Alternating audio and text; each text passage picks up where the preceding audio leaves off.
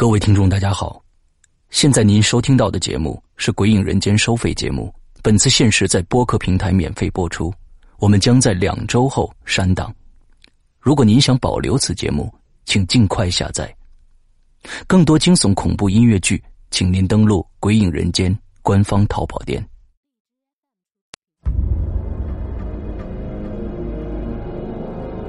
我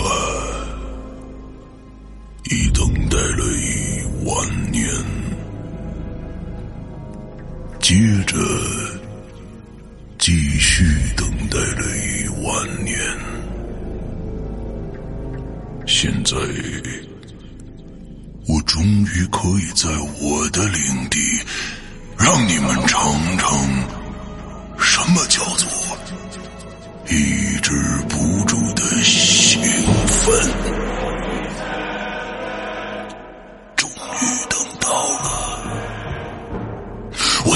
奋不宜，掩面哭泣，我仰天长啸，壮怀豪。哎呀！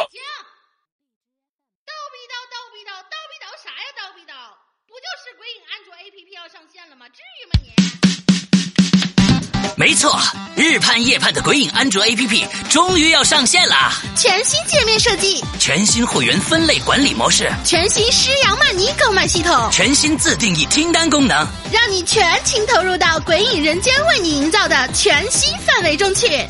你喜欢惊悚刺激吗？你喜欢烧脑悬疑吗？你喜欢主播的私密聊天吗？你喜欢鬼友的灵异经历吗？那就赶紧来下载吧！二零一九年二月五日大年初一，鬼影人间安卓 APP 正式上线。百度应用市场、腾讯应用宝、三六零手机助手、小米应用商店等主流应用商城搜索“鬼影人间”或关注“鬼影人间”新浪微博置顶，扫描二维码即可下载哦。二零一九，让我们听点好听的故事吧。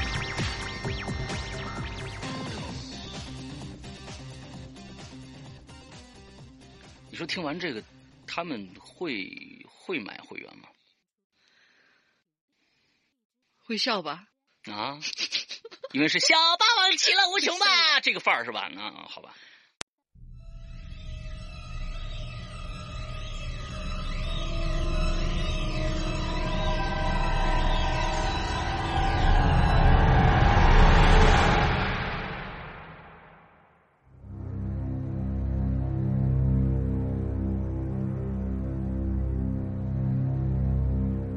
进入十二月，几股冷空气光顾一圈后，天气骤然降温，冬天似乎真的要来了。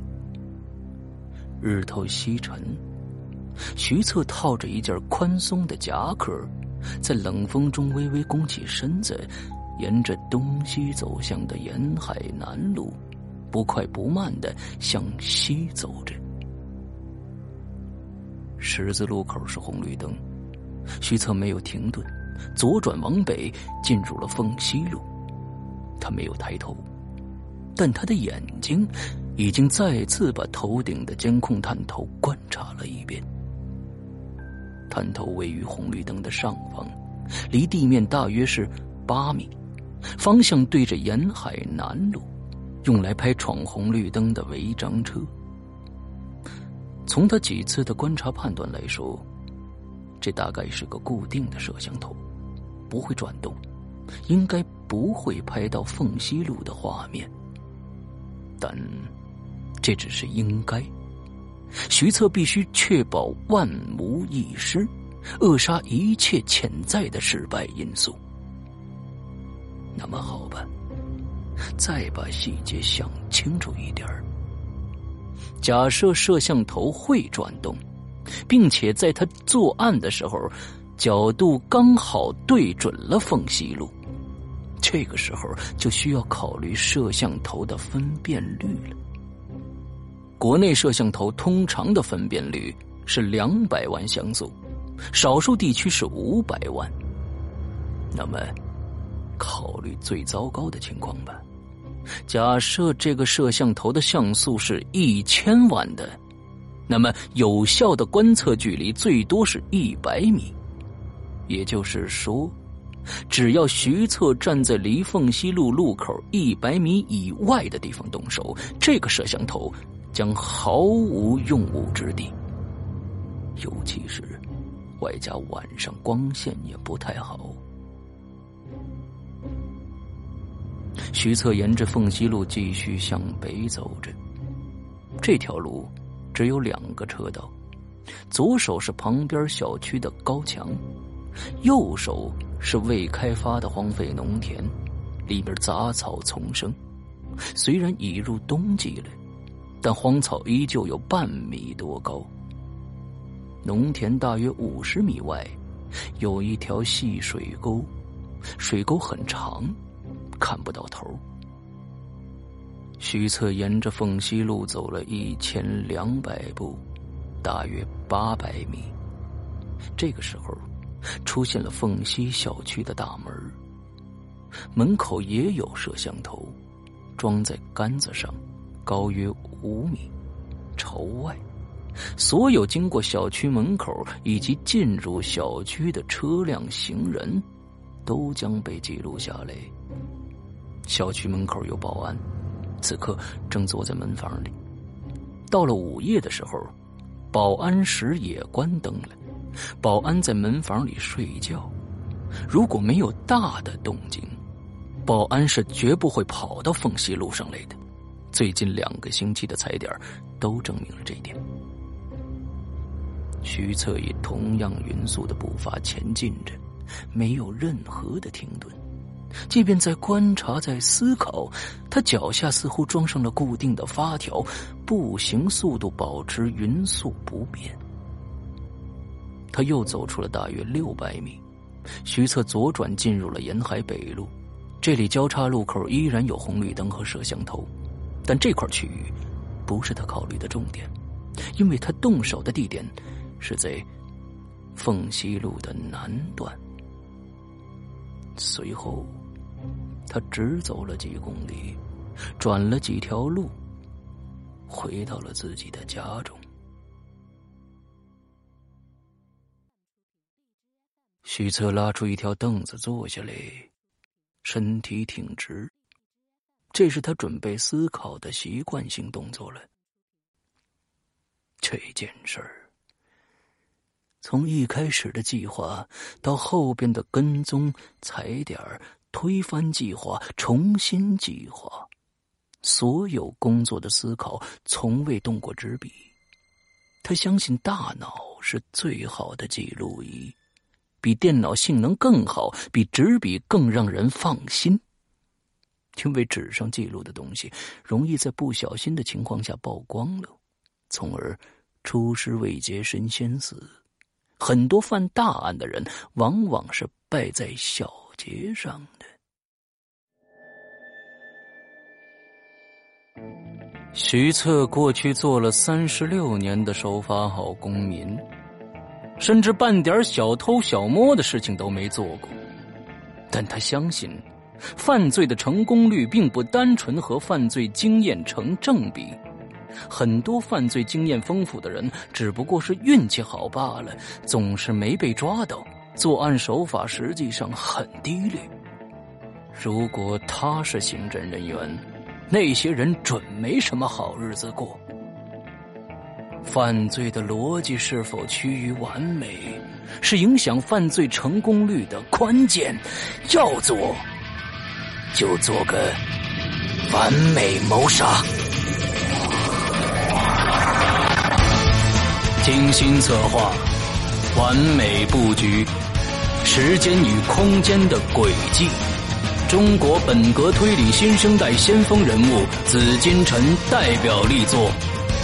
你现在收听到的是《高智商犯罪之逻辑王子》，由刘诗阳播讲，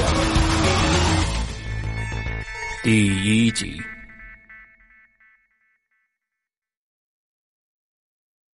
很多天的连续跟踪和等待。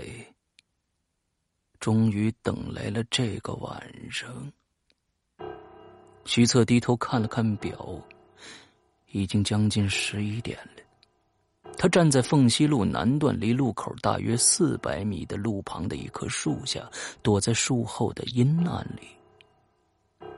前面的凤西路每隔二十米是盏路灯，路灯很亮，光线很好，这是个不利的因素。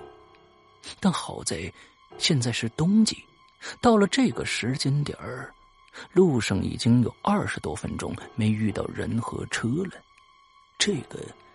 是有利的因素。冷风中，徐策不断的握捏着手指，不时转动着脖子，保持必要的身体灵活性，这样才能在三十五秒内完成所有的事情。今天是一个机会，希望一切如自己意料中进行。即便不成功，徐策也不担心会暴露，他已经做好了周密的计划。这个时候，沿海南路有辆车打着强光灯转进了凤西路。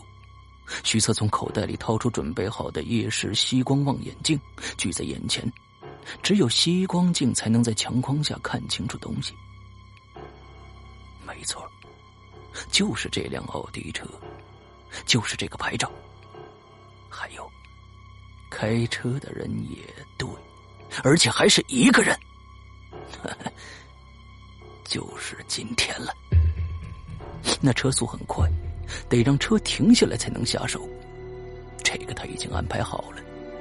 徐策快速将望远镜放回口袋里，拎起两个透明塑料袋一袋里装了两瓶茅台，一袋底下装了八条软中华，上面是限量版的利群烟。徐策走出路边，装成若无其事的样子朝前走。那奥迪车。开到离他几十米外的时候，突然踩了脚刹车，放低了车速，因为奥迪车的司机已经发现，前面不远处的路面上洒落着一片碎啤酒瓶。所有开车的人都不会让轮胎傻乎乎的压上啤酒瓶的。奥迪车踩下刹车后，方向打到左边，从左边绕过去。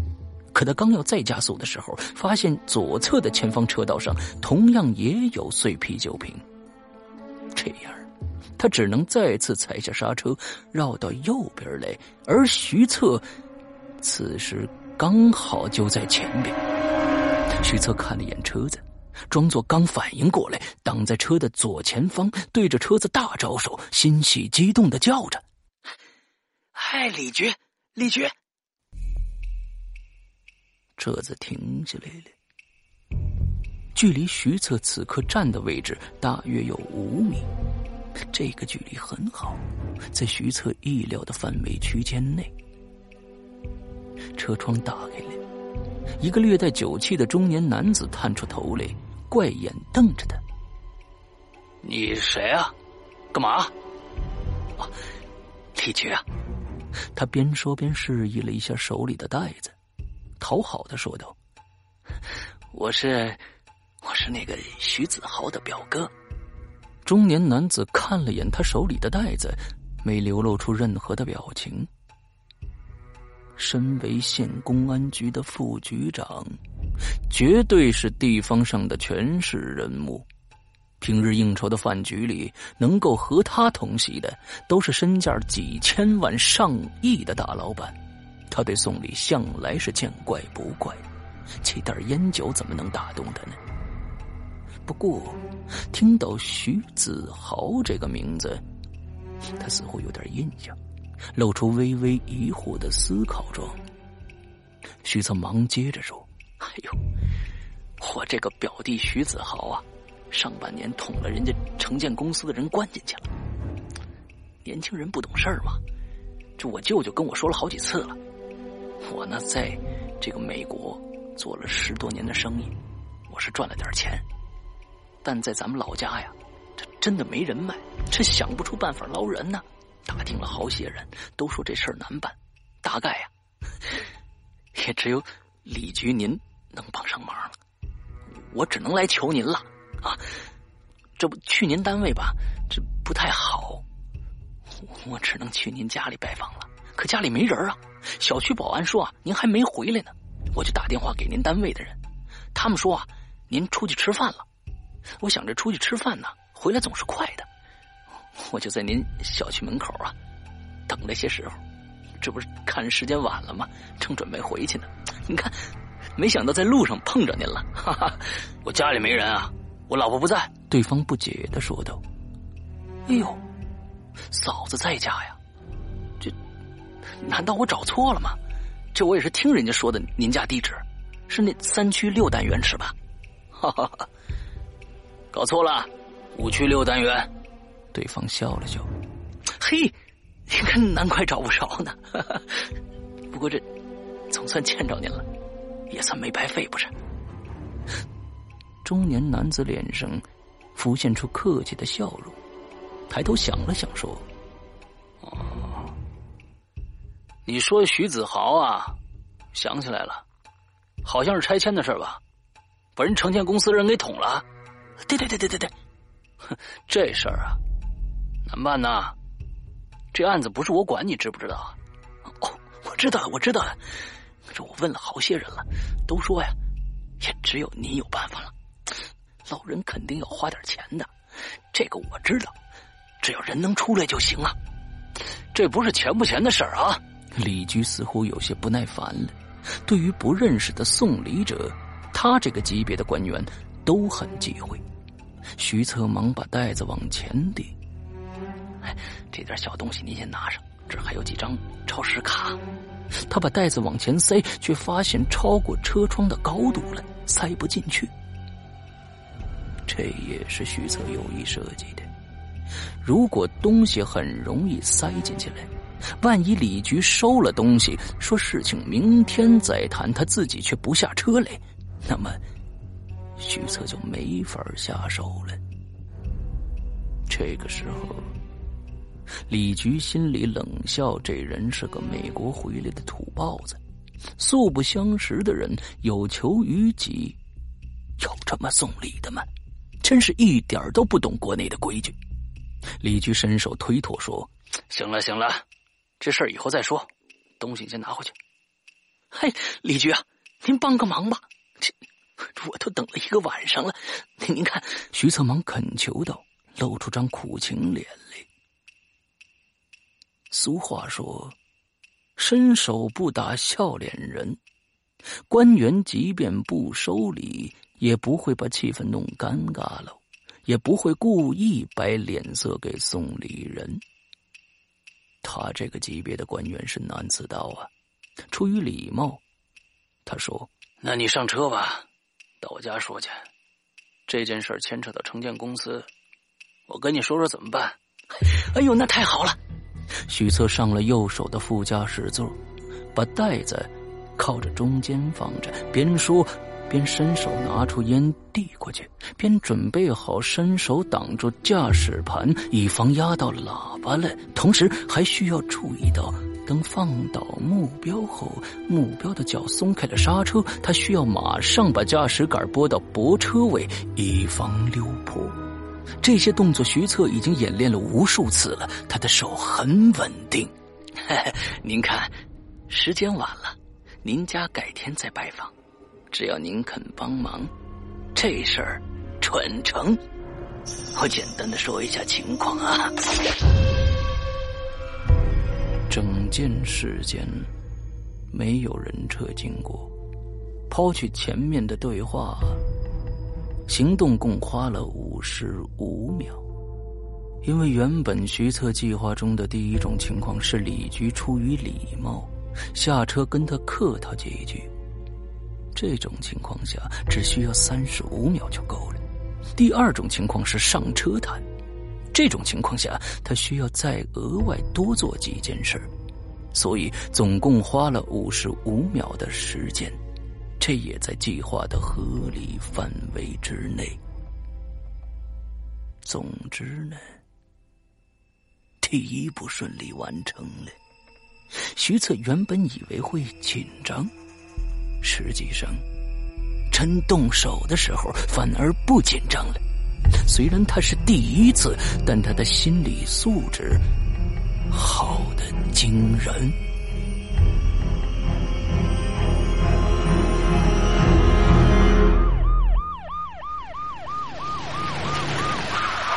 第二天，七八辆警车排在那儿了，堵住了两车道的凤西路。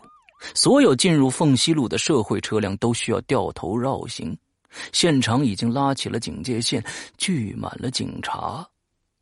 远处几十米外，更多的闲杂老百姓围在一起，纷纷的议论着。这个时候，又有五辆警车驶过来了。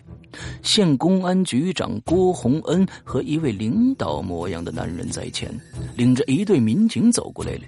郭洪恩拍拍手，叫拢现场所有的民警，指着旁边这位三十六七岁的男子，介绍道：“来来来，大家都过来一下。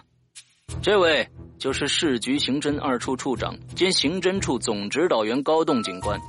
高局的大名大家都知道了啊，我也不多介绍了。”这案子，省市两级领导一早就下了紧急指示，市里已经成立了专案组，高局任组长，以后的侦查行动全权由高局负责。咱们局里的所有人都要全力配合高局，知道了吗？众人应和着。接着，县局的大小领导都走上前来，自报姓名、职务，分别和高栋握手。这个案件发生的地方叫白象县，小地方的县城，民警的能力和配备都很有限。出现重大刑事案件，往往上面带人来查，他们只是协助作用。对此，他们习以为常，不会有异议。而且，他们同在公安系统，听过市局里高栋的名字，他是省级的刑侦专家，破过几十个大案。声望很高，更主要的是，高栋除了自己是正处级干部以外，他岳父是市政法委书记，是领导班子排第七的人物，绝对的强悍背景。不过，高栋无论对谁，人际关系都处理的很到位。他客气的跟每个人打过招呼后，也不再另行客套了。毕竟这次事态紧急，便马上进入状态，问现场的县刑侦队陈队长：“啊，陈队长，尸体几点发现的？”“，早上四点半，有一个清洁工路过，当时这个奥迪车停着，车门呈半开状，清洁工一张望就发现了驾驶座上的李局了，马上就报警了。那个清洁工已经带回局里做详细的笔录了。”“哦，案发是昨晚吧？”怎么到早上才发现呢？呃，可能案发时候已经半夜了，没有行人了。经过这个路段的都是开车的，可能没注意到这辆奥迪车有异样吧。死者家属对死者彻夜未归没觉得奇怪吗？好，李局是领导嘛，领导有时候在外应酬啊，回来晚了也是正常的。刚问了李局的太太，她说昨晚李局电话告诉他，今晚跟朋友喝酒，可能晚点回来。他就没在意，后来自己就睡了，这不，一早上才知道这事儿的。哦，死者是你们的副局长李爱国，对吧？